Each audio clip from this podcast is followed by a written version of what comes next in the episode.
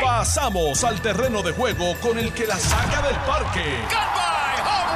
Le estás dando play al podcast de Noti 1630. Pelota dura con Ferdinand Pérez. Bueno, mis amigos, ¿qué tal? Bienvenidos a Jugando Pelota Dura, 10 en punto de la mañana. Yo soy Ferdinand Pérez, como siempre un privilegio poder estar con todos ustedes durante el día de hoy. Son las 10, como les dije, y vamos a estar hasta las 12 del mediodía en su programa aquí de conversación y de participación del pueblo a través de tanto de la línea telefónica como en las redes sociales. Recordándole que tenemos el Facebook de Jugando Pelota Dura y de Noti 1630 para que usted ahí se acomode y rápido lance sus primeros eh, comentarios y lanzamientos ahí políticos, de lo que quiera.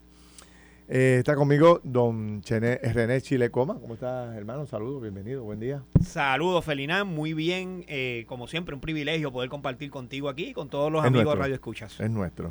Ayer pues me tuve que excusar, te agradezco, eh, ¿verdad? Que me hayan podido este, sustituir ahí tú, Marleli, el propio Carlos.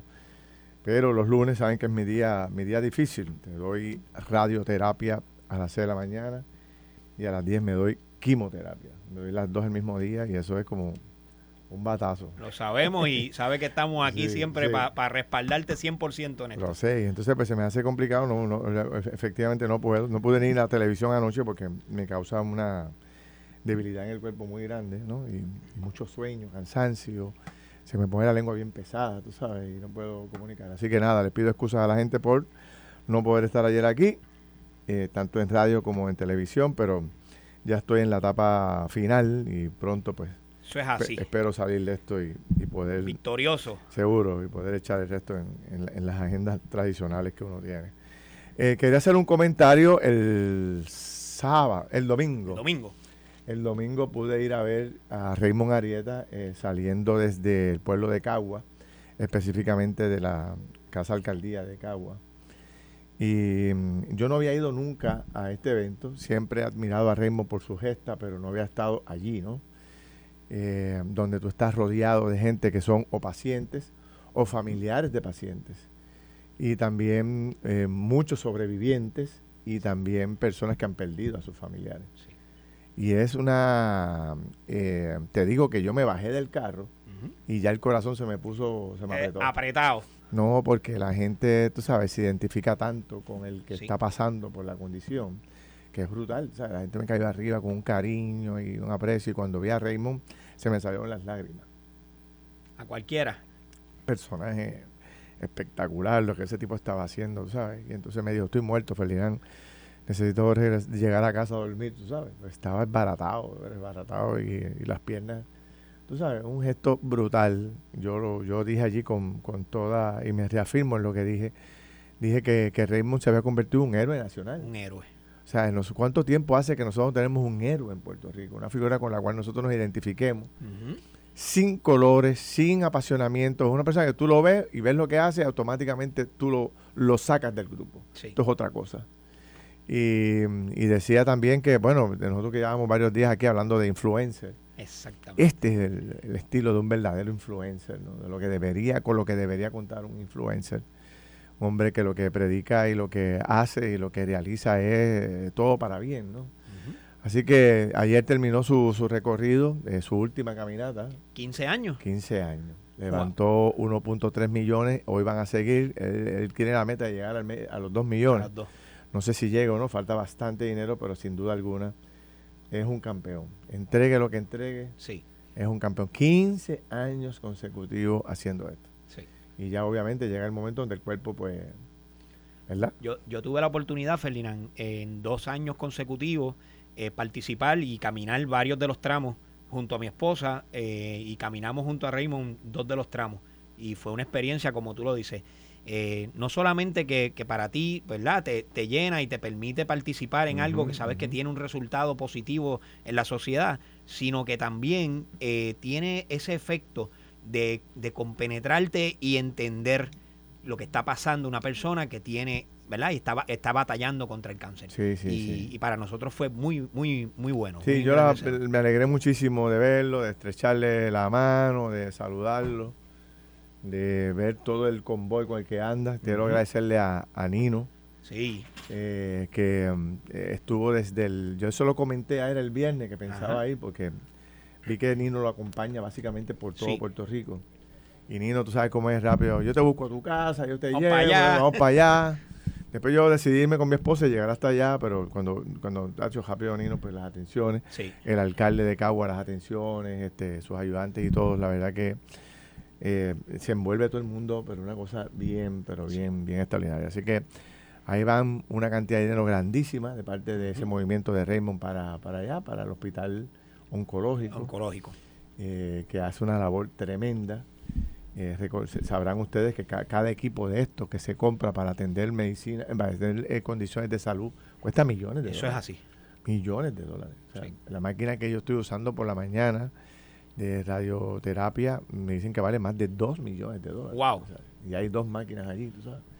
Eh, la inversión que tienen que hacer los, los hospitales es grande. Y obviamente, pues, la particularidad del hospital eh, oncológico es que coge gente con chavo, sin chavo, como quiera. Exactamente. O sea, allí llegan los pacientes y se atienden, ¿verdad? De una forma muy particular, igual que lo hacen acá en el Centro Comprensivo de Cáncer.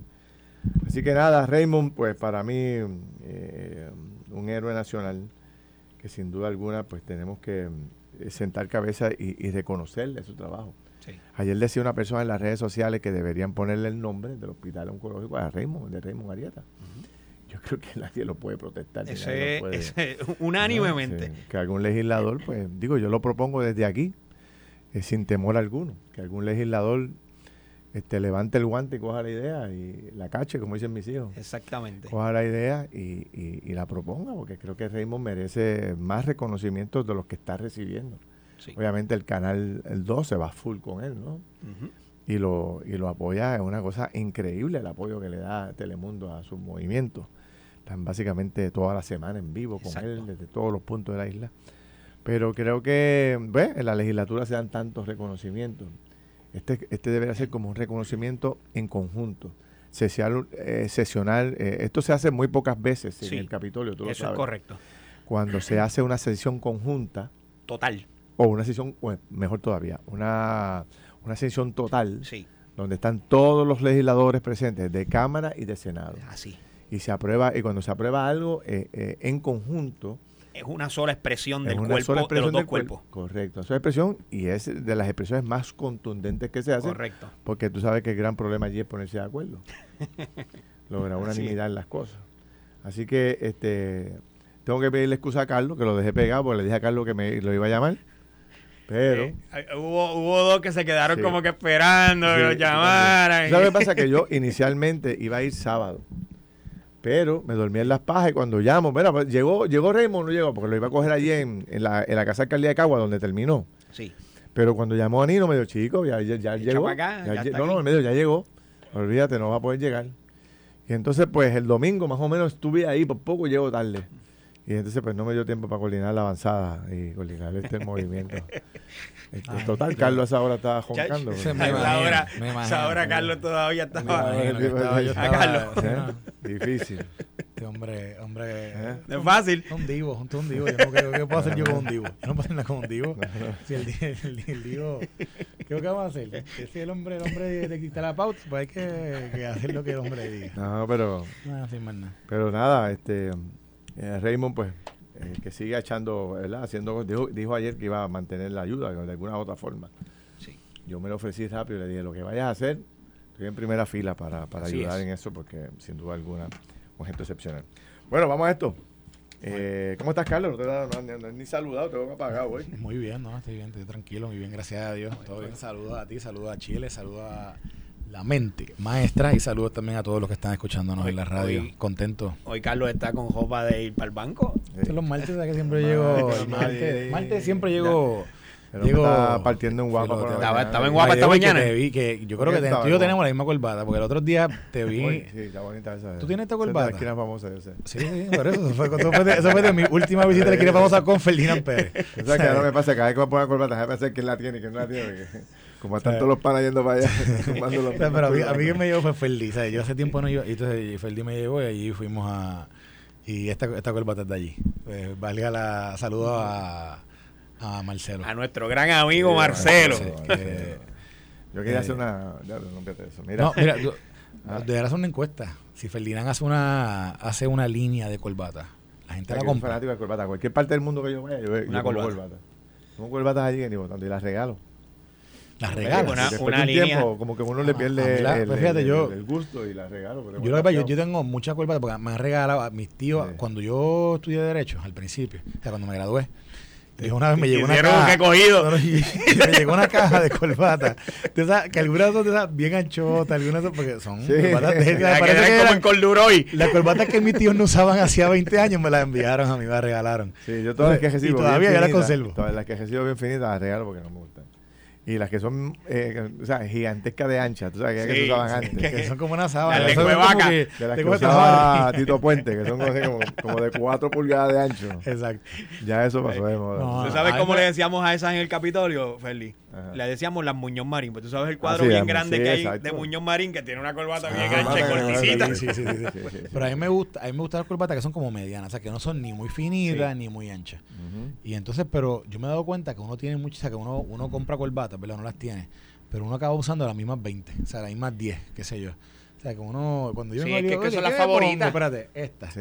A ver, se me hace difícil mirar más allá de esas de esas Eh, eh, 10 o 15. Yo por eso la- las muevo, las saco, porque si no eh, me, me enamoro de una y de momento empiezo a repetir.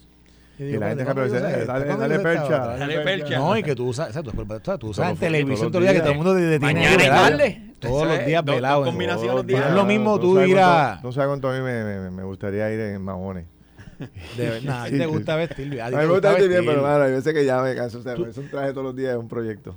Sabes, yo sé que pero- te- yo sé, mira, eso fíjate, es un, es un buen tema, es un tema un día para discusión. Un día- un día de esto debemos tocar no ese porque, aquí. No, porque Ferdi, tú vienes de, la, de una guardia, de, Sí, sí, sí. De, de un formalismo Claro. Dentro de los procesos Sí, sí. de verdad de, de profesionales tuyos eh, políticos eh, y de televisión que, que Donde el se- uso de la corbata e- era fundamental. Mira, es sí. yo, fundamental. yo todavía recuerdo, hay una persona, un, un, un norteamericano que se llama William Buckley.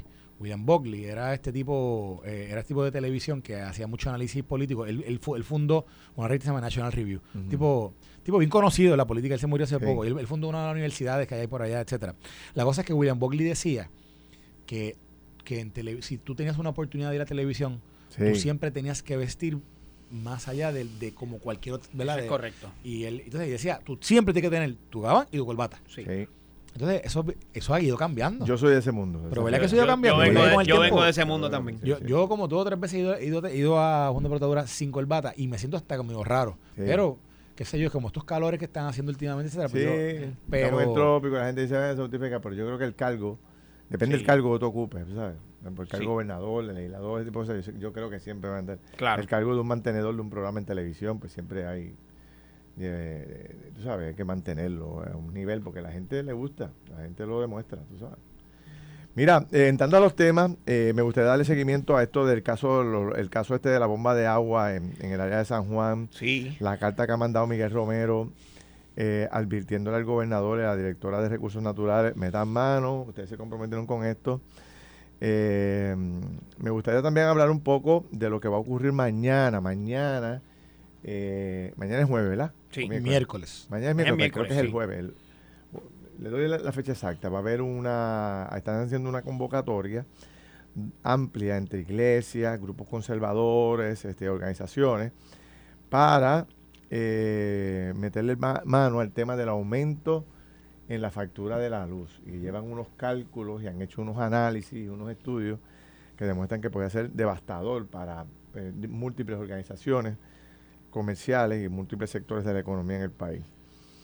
Eh, me imagino que le dieron como pandereta ayer al, al tema de la elección del, del nuevo senador de Guayama. Allí tocamos el Le tema, tuvimos, tuvimos, sí. Este, eh, realmente eh, eh, es impresionante. Pero, Estaba estábamos viendo- celebrando que, que pudieron dar los resultados en un día. estábamos en no esa- tire- no Chile tire estaba bien contento. no Chile tire- estaba no "Ey, esa cascarita otra vez". ¡Ey, ey, ey, ey, ey! ¡Pudimos! Lo logramos. Fíjate, fueron, eso, ¿cuánto, cuánto Ah, fueron? Tres och- 380 382, votos. Pues se 382 contaron, se logró, se logró. Mira, entonces, eh, me gustaría ver la opinión de ustedes sobre el tema del tren. Yo sé que le hemos tocado, pero se ese es mi tema. Vamos a es discutirlo. ¿Cuánto, no costó, eh, cuánto, ¿Cuánto costó la extensión? eh, y cómo, cómo- cuánto costaría la extensión y los trabajos que se tienen que hacer. Hoy hay un reportaje muy bueno en el Nuevo Día sobre los trabajos de la Autoridad de Acueductos y Alcantarillado.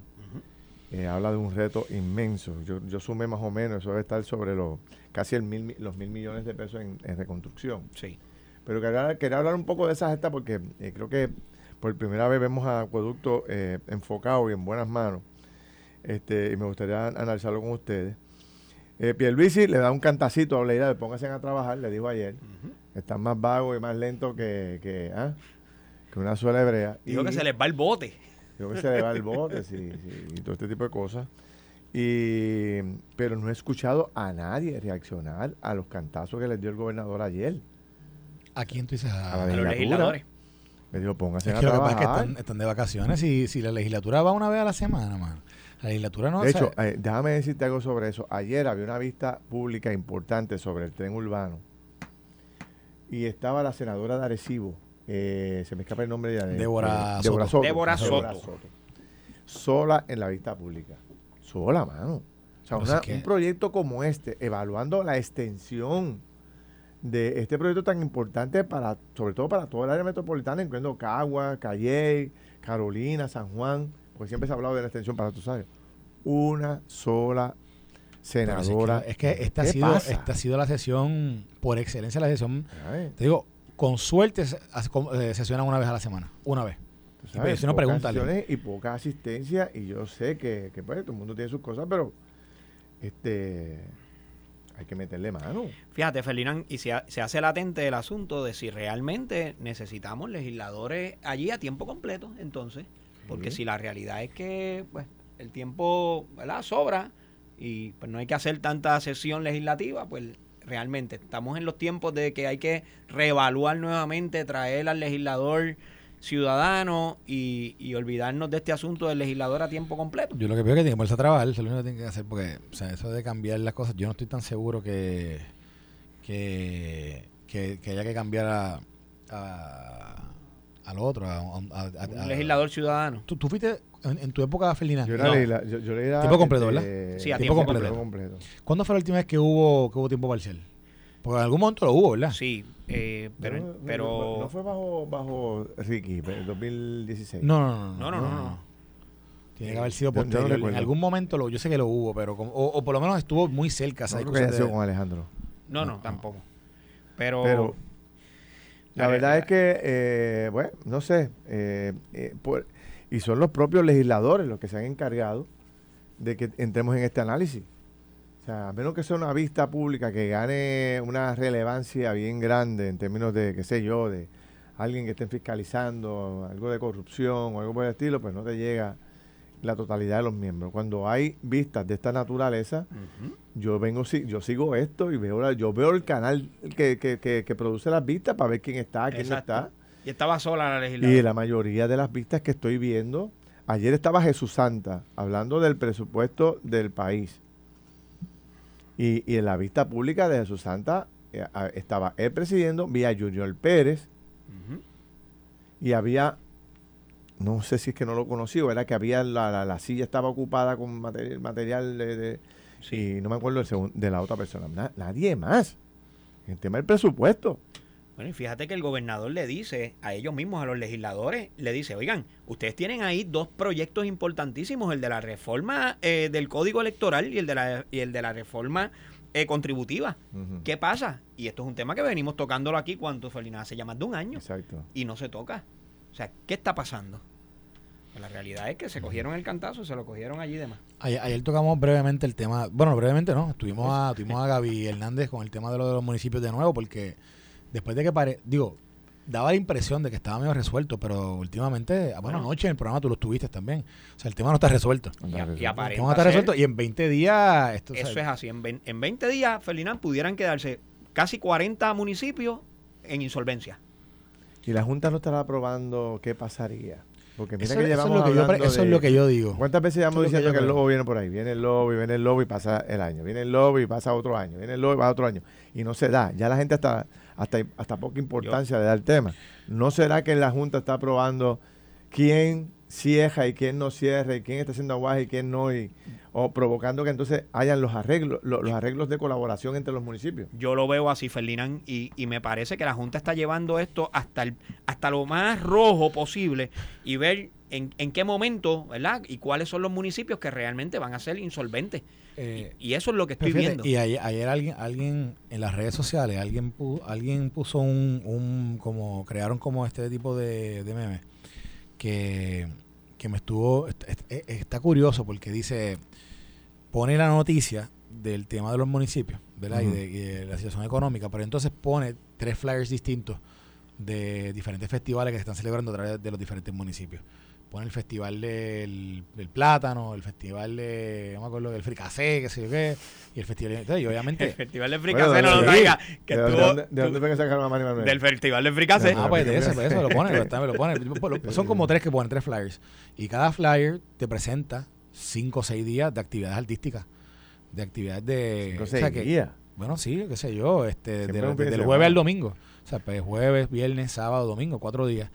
Y entonces lo que estaba diciendo la persona, y, y de nuevo, esto, esto, es un, esto es un análisis un poquito simple, ¿verdad? Pero es mucho más profundo que esto. Pero lo que estaba hablando era, en términos de lo que son prioridades, en términos de los gastos que tiene un Sí. municipio, de si realmente se van a quedar sin fondos o no fondos, de, de si este tipo, este tipo de gasto eh, de entretenimiento es o no es necesario. Eh, y, y de nuevo, eh, es una- hay que hacerlo más profundo, no es no, no, Sí. no puede ser así de sencillo.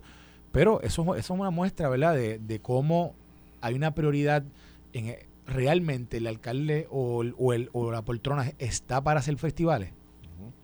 está para gastar dinero del municipio en festivales. Pues mira, yo, yo Bueno, ahí- eso se ha reducido. Tú sabes que antes de la fiesta Sí, no, no, dos an- semanas. bueno, no, antes, la fiesta- antes Sí. los municipios gastaban un millón de pesos en un Exacto. festival. Sí. Pero, pero pues, tampoco estaba mal, o sea, no, no- no estaba bien, tampoco, ¿me entiendes? La, pregun- la pregunta es si, si eso, eso va acorde con el llamado que se hace de que no hay dinero, ¿verdad? Es, es- Sí. es- es- es- es- Sí, es sí, la consistencia del llamado que se hace. Sí. Eh, y, no, y, no, y, no, y no lo hago por criticarlo, fue lo vi en las redes, que gente lo cuestiona, ¿ves? Y si, Ahora, mira, Carlos, eh, en todos los municipios, yo creo, ¿verdad? Puede que me equivoque. Hay sus municipios, hay sus municipios. Pero todo lo que tiene que ver con la gastronomía ha- se ha disparado tremendamente. Chinchorros y gastronomía, Por todos todos los municipios tienen todo, sobre todo la zona montañosa. Número uno. Número dos, eso le ha traído una serie de renovaciones a los cascos urbanos. Siempre menciono el de Ay Bonito, Calle, todos estos pueblos por ahí. Tú ves cómo se ha ido, eh, ha ido floreciendo las cajeteras principales y los cascos urbanos de negocitos bien Así es. chéveres. Corozal, Todo eso rebota en qué? En nuevos ingresos Nuevos para los sí, municipios, en IBU, en patentes municipales, patentes de construcción, etcétera, etcétera, etcétera. O sea que tampoco es que los municipios han dejado, digo, aquellos municipios que se han, que están conscientes de que esto es una nueva fórmula, una nueva, eh, ¿verdad? Línea económica de Puerto Rico, donde la gente está en la calle gastando, consumiendo, Sí. etcétera, etcétera. Y tú subes por ahí Naranjito, Comerío, Rocovi, Corozal. Eso es una cosa brutal, la cantidad. de- y unos restaurantes que con unas inversiones significativas. Sí, sí, sí. unos sí, sí. restaurantes de cuatro pares y chinchorros brutales. Y tú, tú ves todo lleno. Entonces, bueno, pues hay una nueva modalidad de ingresos nuevos para los municipios. Exactamente, Ferdinand. Y, y he visto que eso se ha replicado también en los centros urbanos y los alcaldes se han movido a, a incentivarlo. Y como dice Ferdinand, e- ese resurgir de la gastronomía, ese resurgir de este de la barra pequeña, del local pequeño donde se, se, se llega y se comparte en las tardes y en las noches, esto lo vemos por toda la isla. Y yo creo que es la manera de que los, particularmente los del centro de la isla, se han ido reinventando. Por eso, Y, y los de la costa, fíjate que han buscado también a llegarse al turismo y cómo han reorganizado la- las dependencias turísticas de cada uno de esos municipios para traer ¿verdad? más ingresos al municipio. Se están reinventando Y, todo. o sea, pero, lo que, pero lo que dice Ferdinand, que, que yo creo que es el, es el punto clave ahí, es que ¿qué, qué representa esto para el municipio? Representa ingresos. O sea, representa, aparte de actividad económica directa sobre ese negocio, pero ese negocio paga patente, pero obviamente el que va a un chinchorreo en, por decir, hay bonito, pues echa gasolina en hay bonito. Eh, posiblemente tiene que comprar una, eh, algo de la farmacia de Bonito, posiblemente va y, o sea, y ve, el, o hay otro negocio de Bonito y- que va y también. así la artesanía y, la, y la- y la- eso, entonces eso. los otros kiosquitos que venden este eh, hamacas y sombreros y bueno, tú vienes a ver una, una variedad de negocios nuevos que no existían. Pe- Pero y que una uno lleva a lo otro, o sea, Ujú. un negocio lleva al otro y el compartir de la gente eh, o el, inve- o el invertir el gasto Sí. en un lugar lleva un gasto también en el área, en el área y, y hay una actividad económica nueva. La pregunta es Más si, la actividad si económica debe- de la construcción también, que se está dando solo por los fondos Oye, federales, más, de más- cafetera, más que lo- lo más los alcaldes tuvieron, y esto lo, lo trabajé directamente, los alcaldes por, por dos años, casi, bueno, tres, porque después del terremoto, también vino el terremoto, ellos tuvieron los fondos de los, del, los fondos del, del, eh, unos fondos que se les asignaron, que le voy a decir el nombre ahora, que eh, básicamente eran, eran, fue dinero gratis, fue dinero gratis para poder pagar el gasto operacional posterior al huracán. Eh, Hubo, al- hubo- hubo municipios que recibieron hasta 9 millones de dólares Wow. eh, gratis. O sea, gasto operacional, o sea, que era para gasto operacional, no era para más nada. Era, y, y fue posterior a- al huracán María. Eh, y, de- y, y- y con el huracán, y con el terremoto también hubo muchos municipios que pudo también acceder a esos, a esos fondos, que son originalmente, es un Community Disaster Loan, es un- se llama el CDL, que inicialmente es como si fuera una, un préstamo, pero se convierte en una subvención cuando, cuando los municipios lo utilizaban y lo Sí. justificaban. Mira, y, Así suma- que- y sumarle todo eso, eh, la cantidad de empleo que está que están, de personas nuevas que están trabajando en esos municipios, en toda la obra que se está haciendo, en todos estos chinchorros, todos estos Sí. negocios. O sea, que también baja un poco la obligación del gobierno municipal de estar resolviéndole Así. cada detallito a la gente, porque ya la gente está generando ingresos. Y está mejorando, y compran carros, y compran casas, y compran muebles, y compran de todo. Y se mueve por todos lados la economía. O sea que yo, yo estamos conscientes de que hubo y sigue habiendo una crisis un, poco en- dentro de los municipios, pero oportunidades de crecimiento han tenido durante los últimos Así es. tiempos. Vamos a ver cómo le va. Mira, hay que hacer una corta pausa. Eh, mañana, le- el jueves, creo que es también, les radican cargos nuevamente al Mañana. senador de Guayama. o mañana, mañana. mañana. sí. ¿Cuáles Mañana. cargos serán? Estos son Segundo en turno del apelación. bate. Esto- Apela- Esto, es en apelación. Están apelando la, la terminación de la primera vista. Exactamente. En esa apelación pueden presentar evidencia nueva o casos nuevos eh, referentes al senador de Guayama. Lo discutimos cuando regresemos. a la Estás escuchando el podcast de Pelota Dura, en Noti1 con Ferdinand Pérez. Regresamos, son las 10 y 34 de la mañana. Estamos jugando pautadura. Carlos Mercader, eh, Don Chile Coma, este servidor de ustedes, Felinán Pérez, conversando de múltiples temas. Dejé una pregunta sobre el tintero, un poco para entender lo que pudiera estar ocurriendo mañana en el caso en Alzada que va el FEI. Recuerden ustedes que el FEI les radicó cargos al senador eh, um, Albert Torres. Albert Torres de Guayama y el fiscal, eh, eh, el tribunal eh, no encontró causa en ninguna básicamente de, la- de las acusaciones que le hizo el FEI. Ahí el FEI empezó a tragar agua, después vino el caso de Mariana Nogales y lleva dos batazos que le ha dado el tribunal al FEI. Y en aquella ocasión el, el fiscal, que son los mismos fiscales de... Los mismos, los mismos dos, los son mismos- Ramón Mendoza sí. y Fustel. que son los mismos fiscales Fustel. que fueron a, contra Albert Torres, fueron los que fueron con Mariana Nogales, los dos los perdieron y ellos anunciaron que iban a ir en alzada. Hoy, ¿verdad? Ma- Eh, mañana, mañana, mañana, perdón, alzada. mañana, mañana. ¿Puede presentar el fiscal nueva evidencia? Bueno. ¿O tiene que basarse en la misma evidencia presentada? O puede, o puede, de hecho, en aquel momento era, ¿cómo fue que presentaron la evidencia? Este, Por declaraciones juradas. Por declaraciones juradas. Ahora me imagino que llevarán testigos. Bueno. Sobre todo la señora, que es la que estaba, que era la empleada de él, que es la que estuvo denunciando en todo momento eh, las supuestas patrañas que le hizo el senador. Correcto. Y Pero yo me imagino que la señora hoy la van a- mañana la van a poner a deponer ahí. Tiene- es estrella. tiene el FEI una ultim- un último turno al bate para hablar en pelota dura. Eh, la realidad es, Felinán, que este último turno al bate es un turno que no pueden dejar pasar, ¿verdad? Y, y que no lo pueden tomar liviano.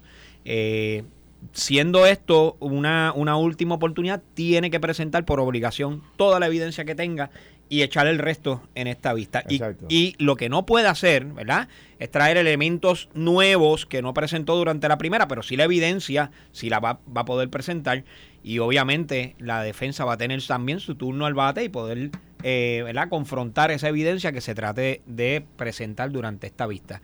Y, y recordemos, la naturaleza de esta vista va bajo la misma esencia de la primera. Aquí lo que se tiene que presentar es los elementos básicos del delito.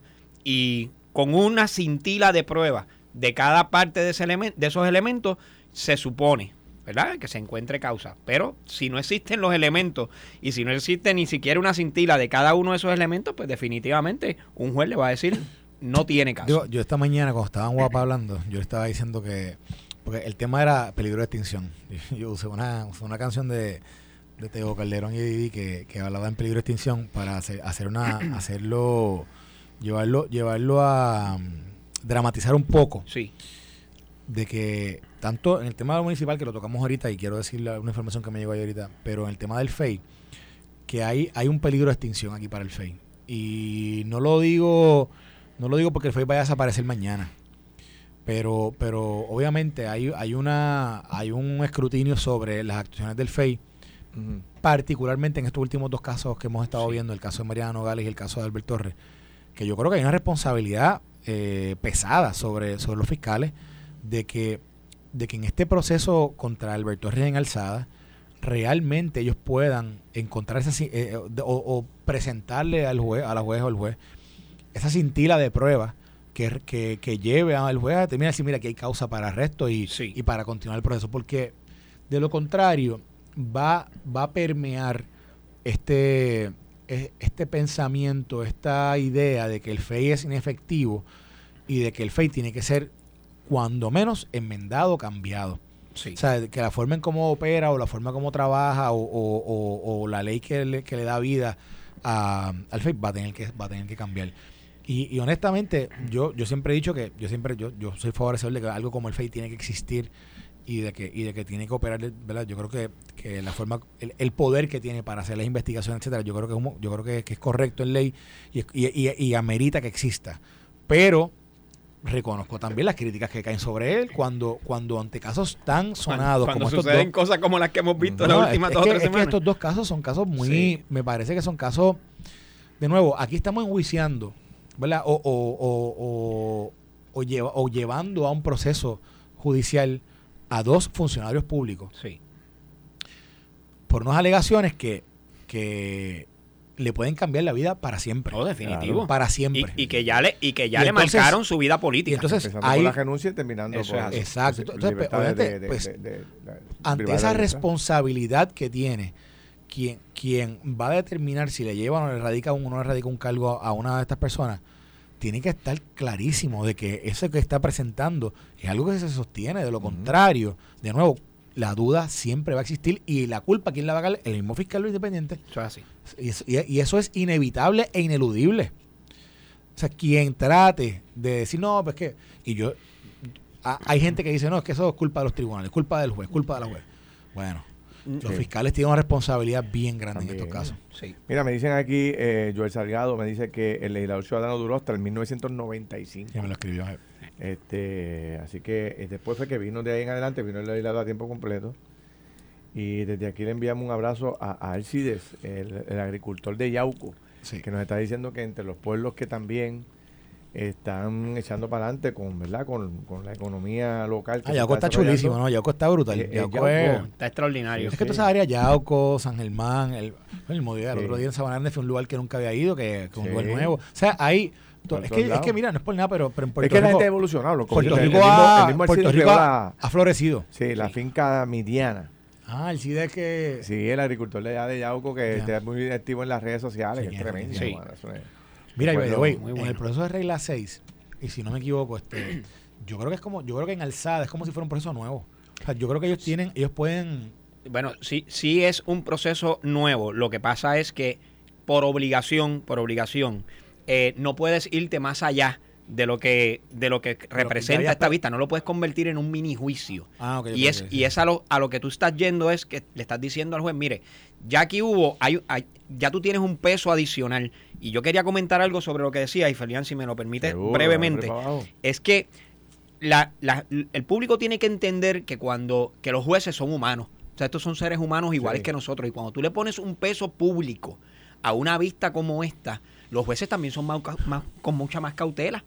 Los que están todos los días en los tribunales viendo casos que, que tú nunca eh, te enteras de ellos, pues mira, todos los días se ven regla 6 que con un- una cintila, una mínima prueba, causa. Y, no hay, y, y causa. Y mira, aquí están los elementos básicos, causa. Pero en un caso público, donde los ojos están sobre usted y el juez sabe que lo están televisando y que todo el país lo está viendo, pues el juez tiene también un cuidado adicional, como lo tienen los fiscales y como lo tienen los abogados. Por lo tanto, aquí, si no prueban, aunque sea mínimo, de cada uno de los elementos de ese delito, aunque sea mínimo, un poquito, no va a haber causa. Me dice, me dice el buen amigo, el licenciado Luis Vega Ramos, que hace tiempo que no lo escuchaba, me Sí. dice, "Eh, eso es como una...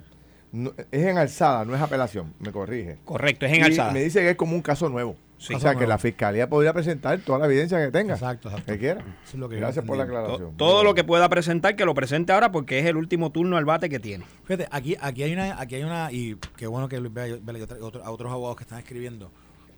Aquí, aquí lo interesante es lo siguiente, y me, me escribe alguien que, que me, me da una reflexión interesante. Hablamos que aquí lo que hay que presentar es cintila de prueba, ¿verdad? Y el juez lo que necesita es una cintila de prueba. En estos procesos que estamos viendo de Albert Torres o de Mariana Nogales, ¿realmente los jueces están solamente buscando una cintila de prueba o están buscando un poco más? Están buscando la cintila, Carlos. Lo que pasa es Lo que, que, digo, lo que, porque la por- por cintila de cada elemento porque- porque- del pero- delito. No, porque mira lo que te voy a comentar con el tema de Albert Torres, por ejemplo. Aquí habían ocho declaraciones juradas que se presentaron la primera vez. Había hasta una del secretario de Agricultura actual. Sí. Eh, y, y por lo que se discute públicamente, uno pudiera deducir que la cintila de pruebas est- estaba en esa, en esas, en una o en, o en varias de esas declaraciones juradas que se presentaron. La cintila. No, no, si, si se pudiera probar más adelante lo- los casos, ¿verdad? No, eso le, le toca el proceso continuar. Sí. Pero la cintila posiblemente estaba. Es lo mismo con el caso de Mariana Nogales. Había una cintila de prueba para otros elementos que se discutieron públicamente.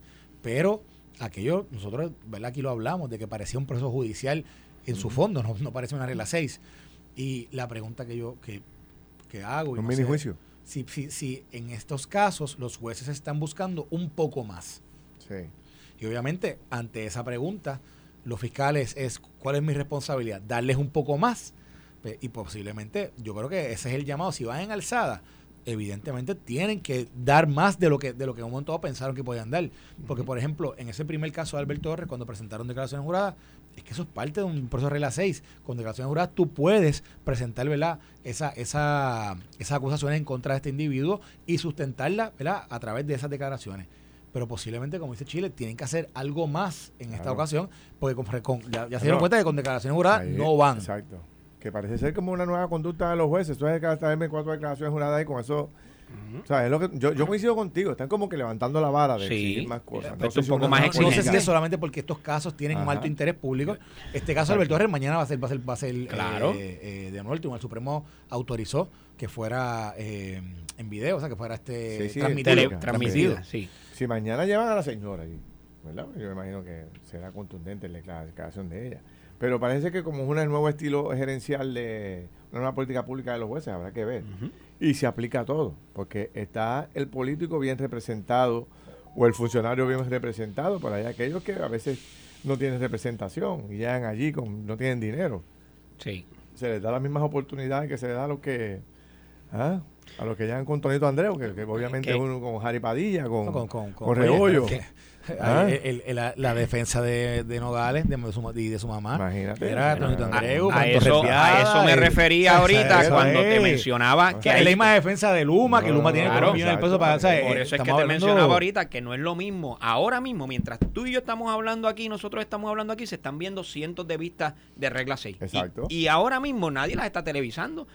Y, Exacto. y, ¿sabes? Lo que te quiero decir. Están en no- solitaria allí Exactamente. internamente lo que son. Tú, y, y qué bueno que lo traes de esa manera. El, el- el tema, Ferdinand, de, de que una persona que no tenga los recursos económicos para pagar una defensa como la que ellos pudieron pagar, y que bien que lo pudieron pagar, o sea, es- se hace justicia igual. Mira, O sea, de la gente que nos escucha, que son de los, de los amigos, mira lo que me escribe aquí una, una, una- una abogada eh, que respeto muchísimo. Me dice, Carlos, por mi experiencia en regla 6, si ese juicio, si ese proceso no llega a haber sido por televisión, ningún juez en regla 6 te acepta dos peritos en ese proceso de regla 6. Eso, eso es para un juicio, eso no es para regla 6. Exacto, sí, sí. En ningún juez lo hubiese aceptado. Eso es solamente porque es regla 6. Digo, perdón, eso es solamente por- por- porque esta regla 6 era televisada. Claro. Me dice mini juicio ni mini juicio, eso fue un juicio. Claro. Sí, por la- es, es verdad. Y Pero- aún así, lo sé, y pero- aún pero así entonces- el juez no encontró. No, Causa. bueno, por eso, por- porque, lo que, porque de nuevo, porque no fueron preparados a un juicio. Porque es que eso no es lo que te exige el proceso. Sí, Pero pero, ya los fiscales mínimamente tienen que tenías que, presentar los elementos del delito. Pero Y si, Chile, y si a lo mi que hiciste fue punto, un a mi show punto. Bueno, y traíste y traíste peritos para presentar parte de los elementos, pero no los no los traíste todos los elementos del delito. Un juez que esté allí con su papelito diciendo, espérate, aquí me faltan elementos de este por delito, eso, yo pero, no voy a encontrar pero causa". la determinación a la que llega el juez es porque no había una cintila de prueba o porque viendo la prueba que desfiló allí dijo, aquí no hay, esto es como si fuese un juicio. que el- el aquí no hay... El perito que llevó la defensa estuvo brutal. Y, y yo creo que el que tenía que llevar el perito para demostrar eso era la fiscalía. Tú sabes, este, no sé, creo que se, se bajó la guardia ahí por parte de los fiscales, Sí. o han cogido leña. Me imagino que mañana tienen que lucir. Bueno, tienen, tienen bajo sus hombros el buen nombre de la oficina del fiscal especial Sí, independiente. sí. Si esta gente se coge un cantazo mañana. Se, acaba el fin. Pues es lo que digo, que- está en peligro de extinción, de toma. extinción, Ahora, ¿sabes? Suena, suena, ¿Tú nunca has escuchado esa canción de Tego Calderón y Didi? Peligro de extinción. Debes escucharle la primera canción que Tego sacó comercial. Y era con Eddie, que, que fue el que escribió la gasolina para Yankee. Sí. Te, te- te estoy aquí dando un poquito del Wikipedia del, del reggaetón. de la- mi- mi- mis cinco Oye, minutos, que Carlos cinco quiere minutos. que nosotros, No, que mis cinco nosotros minutos. entremos al género. te dieron una vez, se Cinco muy duro, pero. Ajá. pero, no, pero, pero está nítido. O sea, era ¿qué pasa con el antifeca? Que decían que de- de- después de matar al que antifeca, venía guerra. Iba venía por una ahí, guerra. menciones, Mira, yo tengo amigos Ni que lo me- menciones. amigos me dijeron no vaya a la calle Loíza. No, y- o sea, no dejes que tus hijos se metan allí ni a por sí. estilo. Después me dijeron eh, de la guerra del punto de droga entre eh, esta zona de, la- de- de- donde él vivía con Cataño. Wow. Me dijeron también que él era un, De uno de los íntimos amigos de, del Cano. También me dijeron que era, ajá, que, que tenía muchas, digo, todas estas cosas la gente Sí, me- alegadamente. escribiendo, escribiendo por montones. Y el alcalde de, Coam, de Cataño pues ha cogido prominencia, obviamente se ha metido en el tema de lleno, planteando de que no va a haber guerra, planteando de que no va a haber este tiroteo, que están en la calle, aprovechando el momento, ¿no? Pero el antifeca supuestamente iba a provocar un... un- Bueno, la muerte del antifeca. La muerte, si ves al muerte, la antifeca por ahí, sal No, no, corriendo, sal sal corriendo. y, y, Dale derecha. y Sí, porque sí, sí, sí, eh, sí, yo, sí. yo no creo que no creo que, que, ¿verdad? que el antifeca vaya a causar mucho más. Lo que sí es que, bueno, oye, a este hombre lo, lo asesinan plena luz del día en, en el estacionamiento de un supermercado. Pasó el otro día que te acuerdas que venía aquí el programa, creo que fue el jueves o el viernes, te- y pasó el tiroteo este a las 8 de la mañana, 7 y media de la mañana, 8 de la mañana del carjacking ahí en, No, no, ahí está en, la, en la sí, 199. Eh, o sea, estas, estas cosas... eh, Yo te- de hecho, quiero adelantar que hoy nosotros empezamos una especie de, de, de- de serie, ¿no? De investigaciones con diferentes profesionales, eh, analizando el siguiente cuadro. Si tú te buscas lo- eh, los últimos arrestados por carjacking o por asesinato, el promedio de edad es de 16 a 25 años. Eso es así. Cuando tú buscas el historial eh, delictivo de estos muchachos, todos tienen historial. Ya habían participado en robo, los habían cogido con armas de fuego, habían participado en, en- en montones de delitos, robos de auto, etcétera, etcétera. Entonces, la pregunta obligada que se hace todo el mundo es cómo que una persona que apenas tiene 18, 20, 25 años, con los delitos que cometió, ¿cómo puede estar en la libre comunidad? Número uno. Número dos, esta es la aceptación que un poco lo trajo anoche el, el expresidente del Colegio de Abogados, este, Julio Fontanet, Sí. decano de la Escuela de Derecho de la Universidad Interamericana. Planteaba que esto es una aceptación que tenemos que dar este, y detener de que el sistema de rehabilitación fracasó. Fracasó. O sea, al ver todos estos jóvenes, Sí. no estamos viendo viejos ni personas de la mediana edad, estamos viendo muchachitos. Decía Carlos Rivera, el ex procurador de menores, o de, de del trabajo. Del El- Departamento el del Trabajo, ex el secretario del. Trabajo y también fue Ah, sí, fiscal. verdad, y verdad, fue procurador fiscal, de correcto, correcto, correcto. Decía, cuando tú coges a un chamaco a los 18 con un, con historial delictivo, ese muchacho empezó a los 12, Sí. a los 14. Este, y estuvo en la cárcel. ¿Qué pasó con el- la rehabilitación en la cárcel? No se supone que tú, a la hora de, de- de liberarte por buena conducta, es porque hayas presentado un progreso en la rehabilitación tuya. Pero obviamente no están rehabilitados, regresan a la calle inmediatamente por delitos más fuertes, más graves. Pues entonces, hoy empezamos un análisis qué ha pasado con la rehabilitación de este país en las cárceles. ¿Cuánto nos cuesta un confinado? Y, y los programas de rehabilitación que se han desarrollado y las computadoras y aquello y lo otro. ¿Quién nos puede contestar esa pregunta? Fíjate, y qué bueno que traes el tema, Ferdinand, y que, y que esta noche comienza este, este reportaje especial. debate, un debate. Porque es que discutíamos Carlos y yo ayer un poco sobre la necesidad de evaluar y que este y que esta discusión se dé, porque es que realmente ha, ha fracasado nuestro nuestro sistema de rehabilitación. Es es ya palpable. Tú lo ves en cada uno de estos arrestos, estos menores, todos con expediente criminal y salieron de la rehabilitación y lo que volvieron fue a la calle. Sí. ¿Dónde está? Y, y- y aquí es donde viene, ¿existe el programa de rehabilitación? Sí existe. ¿Funcionó en ese joven? Posiblemente funcionó, pero hubo un seguimiento. Si no hubo seguimiento y si no se le dio continuidad a ese programa, ese joven va a volver porque lo reinsertaste nuevamente a donde él estaba originalmente Sí. y volvió entonces a delinquir. Por lo tanto, como sociedad necesitamos replantearnos el problema y volver a someter soluciones a esto. Y como uno dice por ahí, pensar fuera de la caja. Vamos a buscar soluciones nuevas. De hecho, hay- hace tiempo que yo no escucho este, noticias de, de confinados que, que hayan terminado su condena y se hayan rehabilitado, hayan montado en el negocio. Debe haberlos. debe Claro, haberlos. claro que los Gente hay. que están en en- en la- caminando por el medio de la cajetera, ¿no? Pero lo que estamos viendo y escuchando, lamentablemente, nosotros vamos a presentar hoy 10 nombres de 10 personas arrestadas. Deja que tú veas los, las edades Los perfiles. y deja que tú veas el historial criminal. ¿Cómo? La, la primera pregunta es, ¿cómo puede estar en la calle una persona con historial Bueno, así? pero, pero- pero esa, para esa pregunta se contesta un poco también en los tribunales.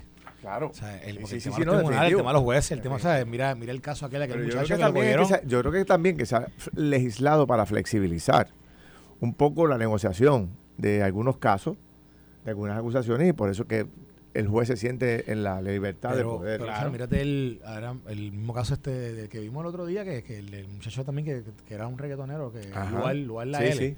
Sí, Ah, Luar la eh, L. historial eh, con arma de fuego, con robo. arma ilegal, con arma Arma ilegal. ilegal. eh, que no es por nada, pero yo, alguien que lo cojan con arma ilegal, deberían meterlo preso inmediatamente y cerrarle. Claro. Porque si tiene un arma ilegal que no está re, dime qué está haciendo con ella. ¿Cuál es la, No, cuál es la presunción inmediata es tipo, tipo Pero si es que me dicen Ah, que la de- el arma ilegal son 25 años. Sí. Eso fue lo que me dijeron. Sí. Lo dijo Pero Lozada, yo- si no me yo- equivoco. yo, daría, no daría ni sentencia. Es Yo daría, hace- estás Lo que pasa es que la intervención, existe una ley y es una ley real en Puerto Rico que se utiliza todos los días ¿Cuál? que dice que la intervención para ocupar esa arma tiene que ser que llevarse a cabo de una manera correcta. Si no se hace de la manera Ah. correcta, se suprime esa evidencia y si la única evidencia que tenías contra él era el arma, el juez no tiene ningún otro elemento para utilizar en contra de él y lo tiene que dejar ir. Y eso pasa todos los días en los tribunales. Sí.